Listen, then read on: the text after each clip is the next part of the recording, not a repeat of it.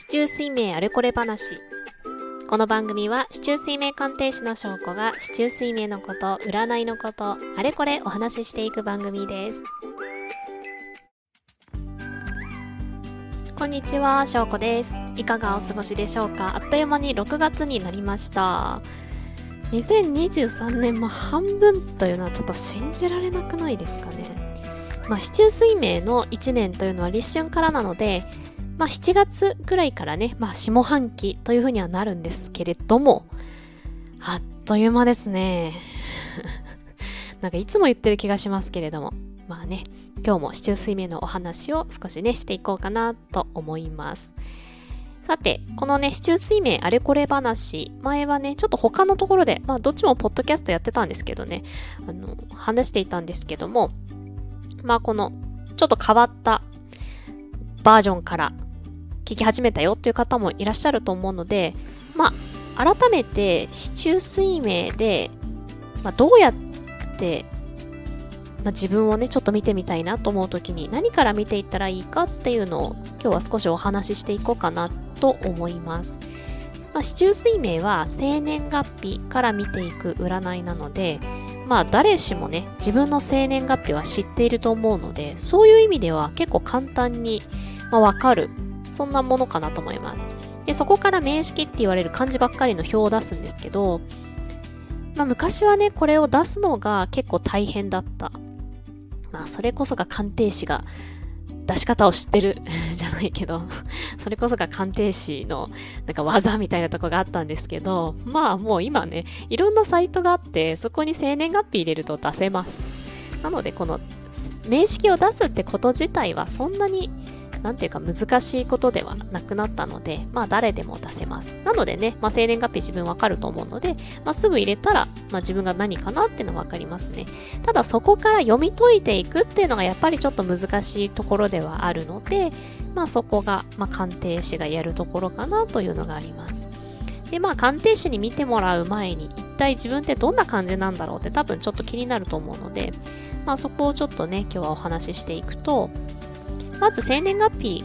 で出します。で、生まれた時間わかんなければわかんなくてもう出せます。だいたいいろんなサイトとかは、まあ、生まれた時間が出ないものとかもね、そもそもあるので、まあ、生年月日を入れたら出ます。そしたらですね、見てほしいポイントは、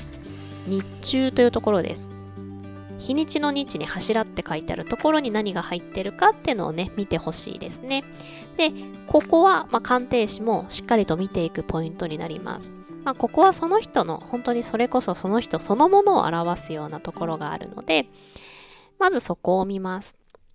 で、よくね、まあ、これの人はこういうタイプですよ。例えば、カノエの人は、うん、強いですよとかね。日の絵の人は明るいですよっていう風によくいろんなところで書いてあると思うんですけどもこの何の人はこれですよっていう時はこの日中にあるもので基本的には見ます月中にあるものとか年中ねその隣にあるものではなくって日中にあるものが何かというので見てください。なので例えば日中に木の絵があってその隣月中に日の絵があった場合は木の絵で見ます。なので木の人となります。太陽の人ではないです。まあそんな感じでね何の人というのをまずこれで見れます。ここ全部で10個あるのでまあ一番大雑把にこう分けていくと10パターンに分けることができます。木の絵の人は木の人ですよ。火の絵の人は火のた火のようなのでね、太陽の人ですよとかね。まあそんな風になります。まあこれはその人の本当に内面的な部分なので、まあ、ここをまずはしっかり見てみてください。大体ね、見ていくと、うん、当たってるなっていう部分があるとは思います。ただし、まあ、例えばね、何人かでやってみて、同じ木の絵？木の人が何人かいた場合、ああ、結構違う感じがするね、ってこともね、あります。それはもちろんあるんですよ。まあ、なんでかっていうと、この木の絵のね、もともと持っている内面的な要素が、すごく外に出る人と、そうでもない人がいます。自分は木の絵なんだけれども、もういかにも、みたいな感じの人もいます。まあ、木の絵っていうのは大体向上心があって割とさっぱりしていてなんかぐんぐん伸びていきたくて、まあ、ひょうひょうとしてたりとか、まあ、そんな感じがありますまあなんか優しい感じもあったりね、なんか伸びやかな感じがあります。で、それが、ああ、もういかにもという人もいるし、ああ、そうなんだ、意外という人もいます。そうなんですよ。だから自分の見てみて、えー、自分ってこんなタイプ？ということももちろんあります。じゃあなんでそんなことが起きるかっていうと、まあ、市中水明っていうのは私は特に5行のバランスというもので見ていってます。5行のバランスについてはまたね、違うところでお話ししようと思うんですけれども、まあ、木、火、土、金、水と5個がありますね。そのうちの、まあ、木の5行、木の絵っていうのは木の5行ですが、木、伸びていく木ですね。まあ、それが日中にあって木の人なんだけれどもまそれ以外にものすごく例えば土が多いとかすごく金が多いとかって言った場合の木周りに金がいっぱいあるとかそうですねすごく水が多いところに生えてる木とかちょっと印象変わりますよあとはもうすごく木ばっかりですごくどんどんそれだけで伸びていけるような木というのもあります。そうすると、まあ、自分自身は木なんだけれども、それ以外のところですね、にあるものが何かによってその本人の内面的な木がすごく強いねという人もいれば弱いねという人もいるんですね。なので木であることは変わりないんだけれども、まあそれ以外のところにあるものによってその要素が強く出るか弱く出るかっていうのは結構人それぞれなんですね。なのでね、同じ木なんだけど、あれだいぶ印象が違うなという風にななったりもします。まあそうなる理由はここにあるっていう風に思うといいかなと思いますね。あともう一個可能性としてはすごく、まあ環境って大事なのでね、環境によってそれがこう変えられてしまっているというか、そんなことも考えられるかなというふうに思います。ちょっと奥深いでしょ？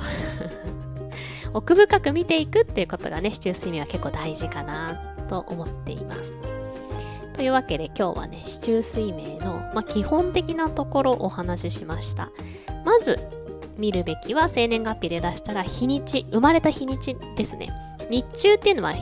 日の柱なので、生まれた日にちが何だったかっていうのがそこで出て、それ自身が自分自身となります。なので、生まれた日にちのところに木の絵、木の五行のね、陽ですね。樹木の木の絵があった場合は、あ、この人木の絵の人だなという風になります。で、同じ木の絵の人でもやっぱりいろいろいるので、すごく木っぽいなという人もいれば、そうでもないなという人もいます。それはどういうとこで見ているかっていうと、それ以外ですね。生まれた月とか年とか、まあ、そういうところにあるものとのバランスで木がすごく多い、まあ、伸びていく木を支える根っこになるようなね木がしっかりとある場合はあ木の感じがすごく出るし自分もそれをすごく自覚しやすい。で反対に木なんだけれどもうんあんまり他に木がないという場合は、まあ、木であることは変わりないんだけれどもそういった木っぽい要素があんまり出ない